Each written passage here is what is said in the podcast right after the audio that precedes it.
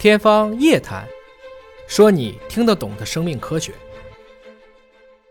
有一篇很有意思的文章，就是在论述这个到底养狗和养猫对人体的健康的影响。嗯，最后证明养狗呢会使你的这个寿命变长，大概几个月；养猫毫无影响。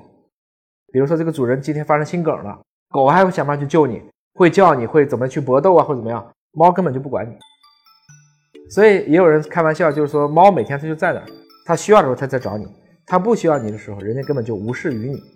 因为猫呢，其实和狗不太一样，就是在于到今天为止，我们也不是彻底的觉得猫就已经被人类驯化了，还是说它们已经驯化了人类？莫名其妙，我们多了很多铲屎官嘛。有人也问我说：“你说这个猫它没有被驯化，那它为什么不捕食你呢？因为你比它大。”猫科动物呢，一般习惯性的只是抓比自己小的东西，所以猫在野外如果真放上去，这个东西很凶残。对，我看什么老鼠、麻雀什么的这些都抓，对吧？澳大利亚的鸟主要是靠这个东西给捕绝了好多的鸟。现在的猫已经到什么程度了？比如说森林闹了大火，猫就去了，猜猜它干嘛？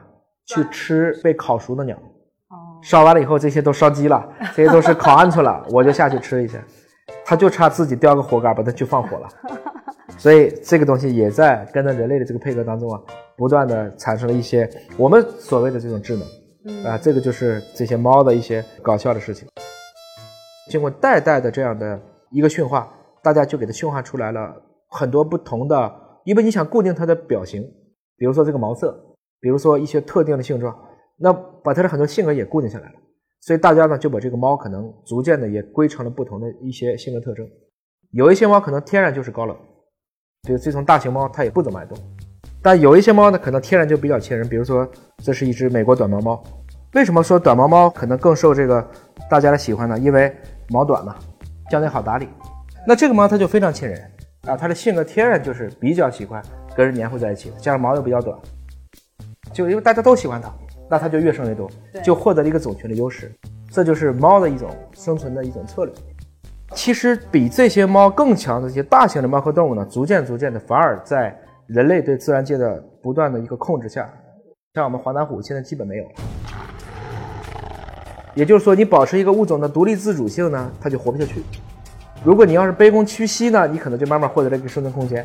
猫就是背叛了猫科动物，是吧？猫是背叛了猫科动物，丧失了独立自主性。狗也是最怂的狼，就变成了今天的狗。所以有的时候说狗到千里吃屎，狼行千里吃肉。但实际上，你看狼一个个瘦的，几乎吃不到什么东西。这其实是一种不同的一种生存策略。猫它其实挺会利用人类的。我朋友家有一只猫，就是它特别亲人，就它一过去，它就拱我的手，对，让我给它揉。它也知道这么混，它可以很好啊，它更可爱啊。这个东西就是你选出来的。可能原先有的猫拱你，有的猫不拱你，后来大家都弄明白了，拱你那个猫，哎，就是优先会吃到猫粮，就是优先能吃到猫罐头。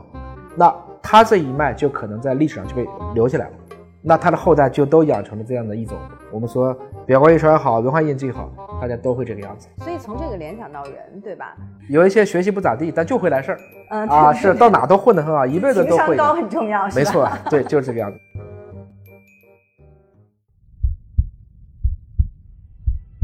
虽然我仍愿意劝大家多生孩子，这可利国利民啊，但我也很赞成，如果你没想好的时候，养一只你喜欢的宠物。成人的世界还是套路太多，所以很多时候我们宁愿面对一个确定的高冷，也绝不去屈从一个敷衍的虚情假意。同时，我也想告诉大家，如果您一旦养了宠物，就好好对它们，特别是猫狗，它们或许只是你每天遛个弯的那半个小时，但你是它们这一生的全部。虽然演化到今天，这些谄媚的猫，这些变怂的狗，它成了主流。